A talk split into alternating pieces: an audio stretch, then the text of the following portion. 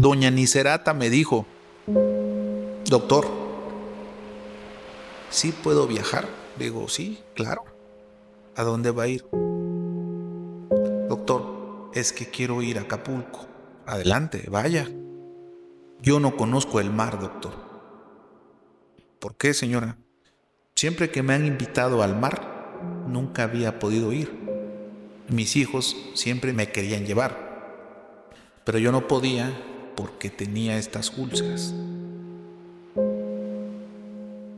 Con estas úlceras, doctor, a mí me da pena. Si voy al calor, olían mal. Me dolían, me hinchaba. Y todos los doctores me decían que no me las podía mojar porque se me iban a infectar. Así pasaron 32 años, doctor. Y ahorita que ya puedo ir, quiero conocer el mar.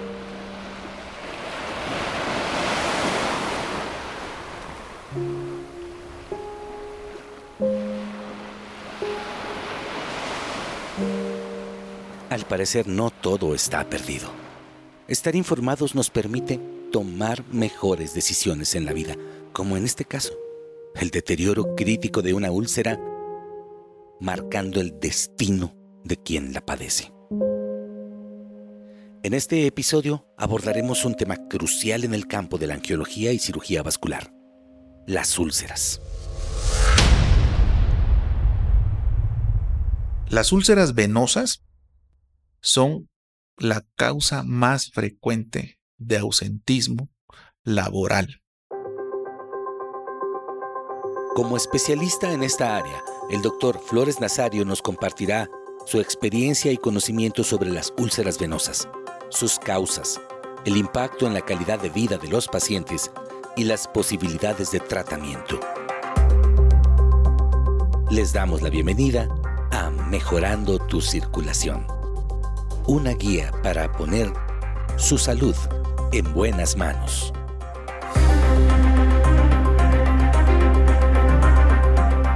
Las úlceras venosas son la complicación más impactante, más dramática de la insuficiencia venosa o de las varices.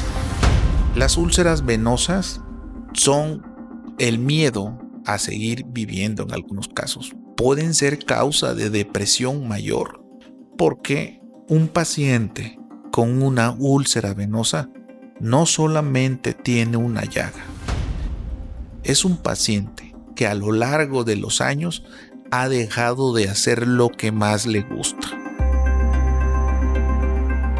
En el caso de las mujeres, han dejado de usar falda, han dejado de usar vestido, ¿Y qué podemos decir de usar un traje de baño, irse a un balneario, meterse al mar, meterse a la playa con unas llagas? Y no vamos a hablar de una llaga. Doña Nicerata tenía una llaga en cada pierna, que tenía 32 años. Había estado en varios lugares, había ido con varios colegas, dos veces pidió su alta voluntaria porque ya la habían programado para una amputación. Hoy por hoy te digo que hacer una amputación en una úlcera varicosa es una aberración. Eso no debe de pasar. Hoy te digo que pueden cerrarse el 90% de los casos que tienen una úlcera de origen venoso. Y es que la insuficiencia venosa es la principal causa de úlceras en las extremidades inferiores.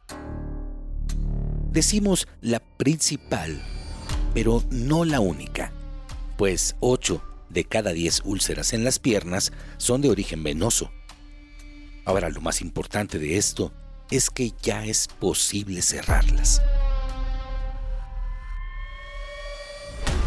Es importante tratarlas a tiempo cuando están empezando o antes de que se produzca la úlcera. Es muy frecuente que me lleguen a la consulta, sobre todo mujeres, acostumbradas a ver a la abuelita, acostumbradas a ver a la mamá.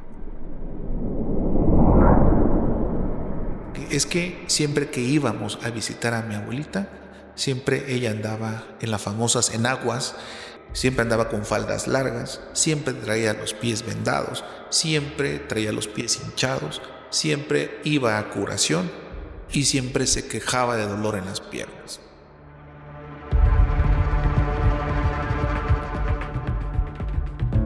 Y por lo tanto, a mí me va a pasar lo mismo. Hoy te digo que no te debes resignar. Probablemente hace dos generaciones, probablemente a tu abuelita, no tuvo la oportunidad de tener acceso a un buen diagnóstico, a un buen tratamiento. Pero hoy te digo que es posible modificar la historia natural de la enfermedad y tú que tienes varices y que viste a tu abuelita tener úlceras o a tu mamá, no tienes por qué vivirlas. Y si ya las tienes, es posible cerrarla. Siempre y cuando se haga un buen diagnóstico y un buen manejo.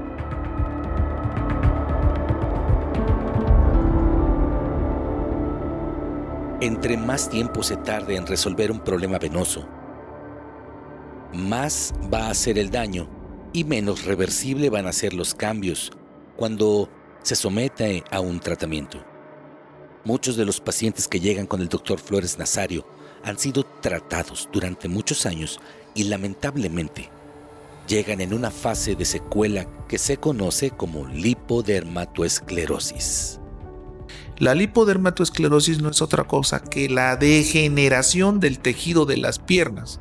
La piel empieza a mancharse o se mancha o se decolora. Hay algo que le llamamos nosotros atrofia blanca, como si simulara vitiligo, pero es en la zona casi siempre en la parte más distal de la pierna pegada al tobillo, en la parte interna. No necesariamente siempre debe ser así, pero sí frecuentemente pasa. Es raro otras localizaciones, pero no imposible. Pero casi siempre empiezan a tener unas manchas negras o, o lo contrario, una decoloración que le llamamos nosotros atrofia blanca. Estos son datos o son lesiones que nosotros le llamamos lesiones preulcerosas. Casi siempre van acompañadas de unas varices visibles. Van acompañadas de hinchazón, de edema, de dolor, de predominio vespertino. En algunos casos hay el antecedente incluso de que ya fueron operados de las varices. El problema es que muchas de estas cirugías no son bien hechas porque no son bien diagnosticadas. Nunca les hicieron un ultrasonido bien hecho, un ultrasonido Doppler adecuado y solamente se remitieron a quitar las venas que se ven ahí. Es muy frecuente que llegue el paciente, es que ya me operaron hace X tiempo. El doctor me paró en un banquito y me empezó a pintar las venas, me pasó a quirófano, me hicieron varias heridas, incluso cuando terminó me entregó las venas en, así en una charolita, en una que todas las que me había quitado. Esas son tristemente cirugías en la mayoría de los casos insuficientes. Afortunadamente casi actualmente se hacen menos, casi ya no se hacen, pero se siguen haciendo. O me llegan pacientes que fueron tratados por colegas o por pseudo especialistas llamados flebólogos que están todo el tiempo inyectando porque es lo único que saben hacer en la mayoría de los casos. No tienen la preparación y la especialización intensa que debe tener un experto arqueólogo cirujano vascular y se la pasan haciendo lo único que saben hacer que es inyectar. En algunos de los casos funciona, pero conforme avanza la enfermedad, estas a veces ya no son suficientes. Entonces son pacientes que perdieron tiempo, perdieron dinero, pero sobre todo perdieron la oportunidad de quedar bien a la primera. Eso no quiere decir que no los podamos tratar, pero sí confiere un mayor reto, un mayor trabajo y por lo tanto también una recuperación un poco más difícil para el paciente, más molesta y también un riesgo de recaída. Lo correcto es que sea tratado en el momento adecuado.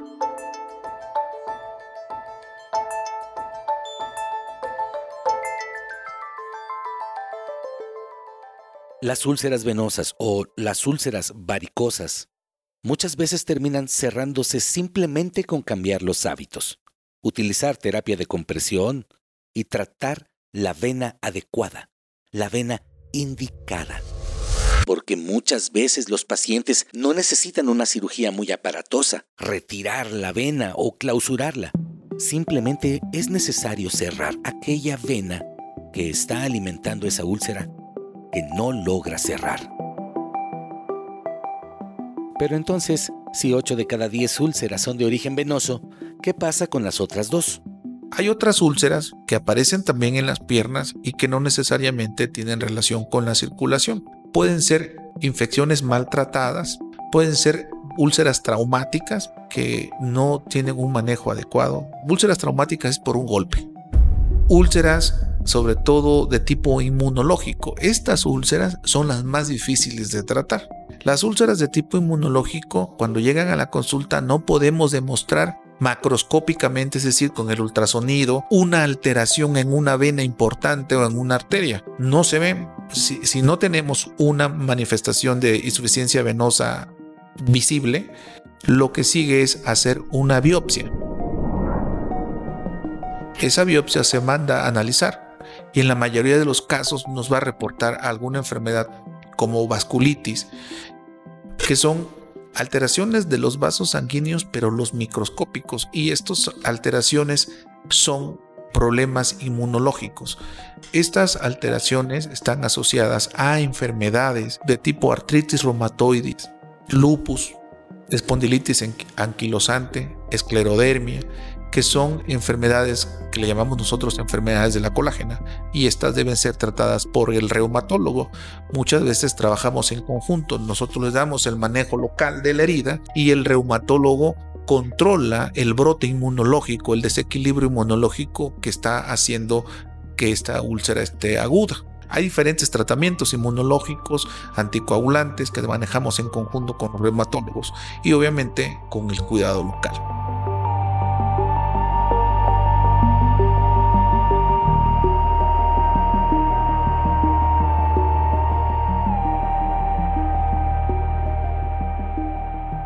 En la actualidad han proliferado las clínicas que se denominan clínicas de manejo avanzado de heridas o manejo especializado en heridas.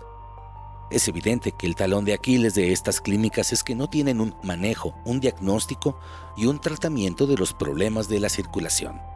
Si el 80% de las úlceras son venosas o de un origen circulatorio, hay que tratar el origen circulatorio.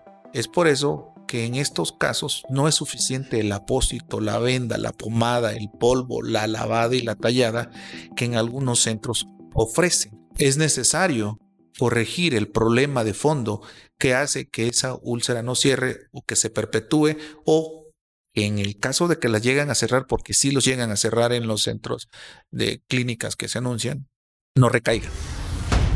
Entonces, hay que tener siempre en cuenta resolver siempre el problema de fondo que hace que una úlcera no cierre. ¿Qué es una úlcera crónica? Una úlcera crónica es una herida, es una llaga o una lesión en la piel que no cierra en el periodo que normalmente cierra una lesión, que va de dos a tres semanas. Muchos de ustedes se preguntarán, ¿cómo comienza una úlcera?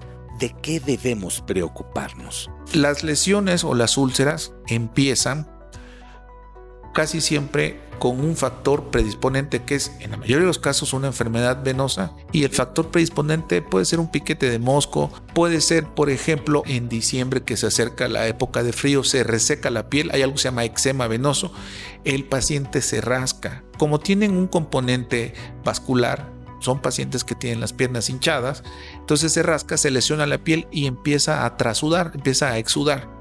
Y ese exudado no es agüita nada más, son metaloproteínas, son enzimas que van licuando la piel y una heridita, una heridita que empieza con un puntito, se, se, va haciendo más grande, más grande, más grande y muchas veces si no reciben el tratamiento adecuado en ese momento, le dan la vuelta a la pierna y parece la pierna una manzana mordida.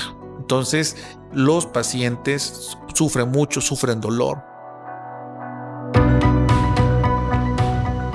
esa herida supura, esa herida huele mal, esa herida mancha, esa herida, mm, hay pacientes que me dicen, doctores, que a mí me da pena estar ya, yo soy maestro, me dan clases y los niños se me quedan viendo porque huele mal. Mi nieto me dijo que olía mal porque andaba jugando. Es, es un cuadro muy dramático la, la úlcera. La úlcera viene a desequilibrar la armonía del paciente porque produce depresión tristeza, distimia. El paciente no quiere salir porque le duele, no quiere caminar porque le duele, no quiere...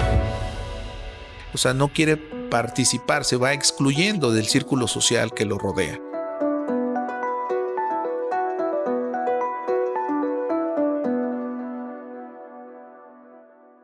Hay pacientes que recurren de manera desesperada a los anuncios en la televisión, a los anuncios en las redes sociales donde les garantizan curaciones rápidas y mágicas.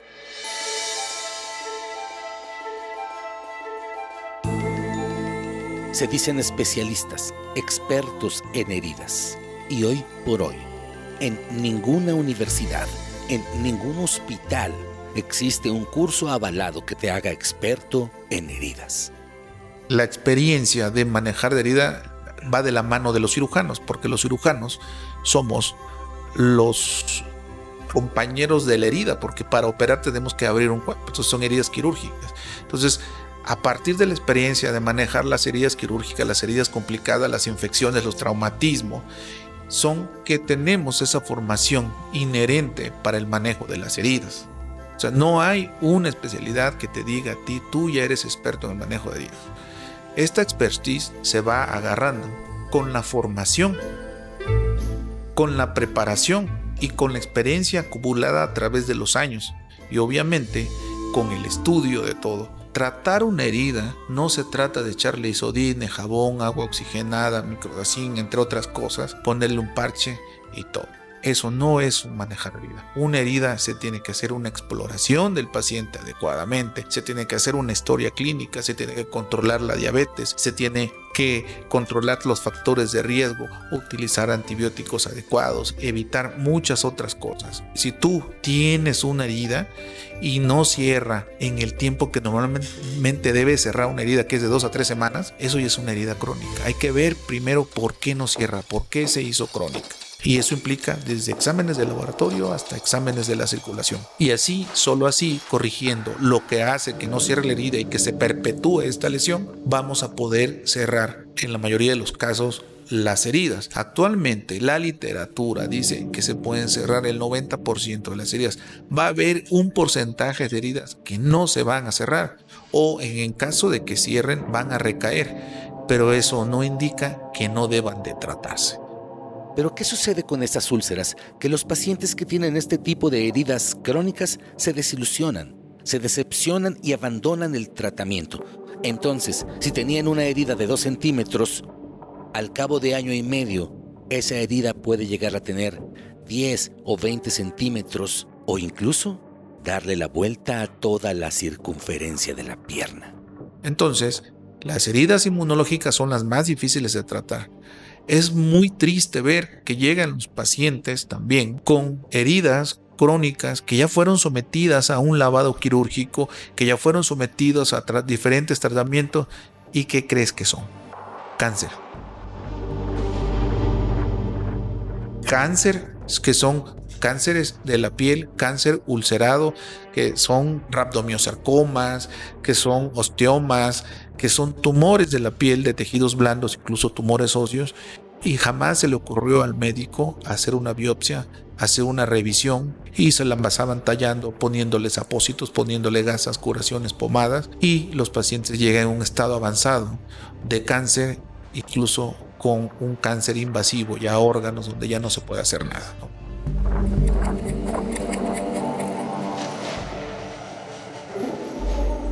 Otra de las cosas que llegan, que me llegan a consulta es pacientes que ya están programados para una amputación, cuando es posible cerrar la herida, ¿no? Eso es de lo que me toca ver a mí.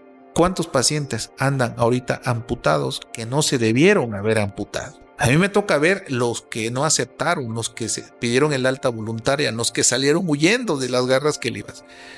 Lo peor de todo esto, que muchas veces quien indica la amputación nunca ha hecho una amputación. Me ha tocado ver pacientes que llegan, no doctor, es que estaba yendo con el doctor fulanito tal y me dijo que ya me iba a cortar la pierna porque ya. Y él es cirujano, no, ya te fijas la receta, es internista, es dermatólogo, es este médico general, es pediatra. Le digo, ¿cómo tú vas a indicar una cirugía que jamás has hecho? Afortunadamente, imperó el sentido común de la familia y del paciente y no se sometió al procedimiento. La mayoría de las veces es posible cerrar las heridas. Aquí el mensaje es no te automediques.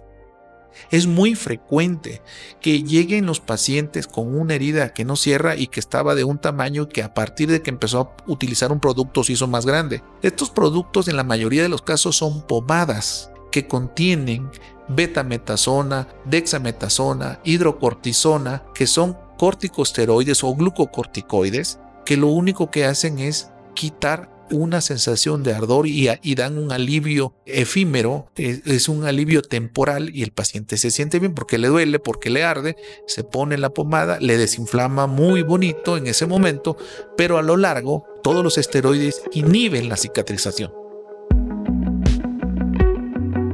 Y tengo pacientes que tienen años utilizando la pomada y llegan incluso con algo que se llama síndrome de Cushing.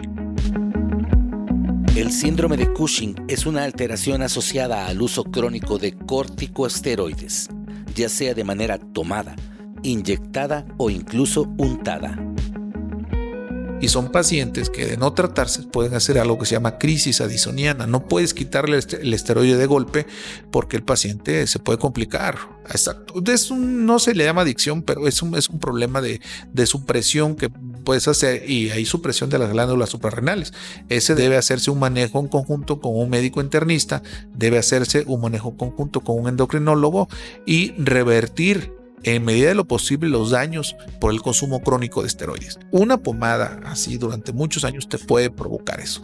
Te das cuenta porque el paciente llega con la famosa fasis de cara de luna llena, es gordito, trae jiba, trae una especie de joroba, la piel se hace quebradiza, brillosa, seca, y son pacientes que los revisas y tienen un uso crónico de años de pomadas o de medicamentos tomados. O muchos médicos, sobre todo médicos generales, médicos de primer contacto, indican verdaderas bombas analgésicas y el paciente que tiene una úlcera tiene mucho dolor. Entonces le dan medicamentos que traen indometacina, traen tramadol y traen betametasona o dexametasona, metocarbamol, entre otras cosas. Traen hasta cuatro. Un día conté un, hasta cinco compuestos revueltos en una pastilla que eran destinados para el dolor. Pero nunca falta la característica el esteroide. Son pacientes que van a tener un alivio temporal el momento que consumen esas pastillas, esas píldoras, pero nunca van a cerrar, incluso las heridas se van haciendo más grandes. El impacto físico y emocional de las úlceras venosas en la vida de los pacientes es terrible. Y el doctor Flores Nazario nos ha mostrado la importancia de buscar tratamiento especializado y evitar soluciones caseras que pueden empeorar la condición. Tener una herida en una pierna no es algo fácil, es algo bastante complejo, pero todos estos pacientes pueden tener una mejoría en el 90% de los casos. ¿Por qué digo en el 90% de los casos? Porque seguro hay algún paciente que yo traté y no se pudo cerrar la herida, pero desgraciadamente son los pacientes que caen en la estadística del 10% que no van a cerrar. Pero de 100 cerrar 90 es bastante. Ahora entendemos el desafío que representa el manejo de las úlceras y la necesidad de trabajar en estrecha colaboración con especialistas para abordar estos casos. Es por eso que debes tú de poner tus piernas en las mejores manos. Esto nos da la pauta para poder hablar en el siguiente episodio de otra patología importante en la geología que es el pie diabético. El pie diabético es todo un reto y yo te invito a que nos sigas en el siguiente episodio. Soy el doctor Flores Nazario, angiólogo y cirujano vascular y esto es Mejorando tu circulación. Nos escuchamos en la que sí. Mejorando circulación, una iniciativa del Centro de Atención Avanzada en Angiología, Dr. Flores Nazario.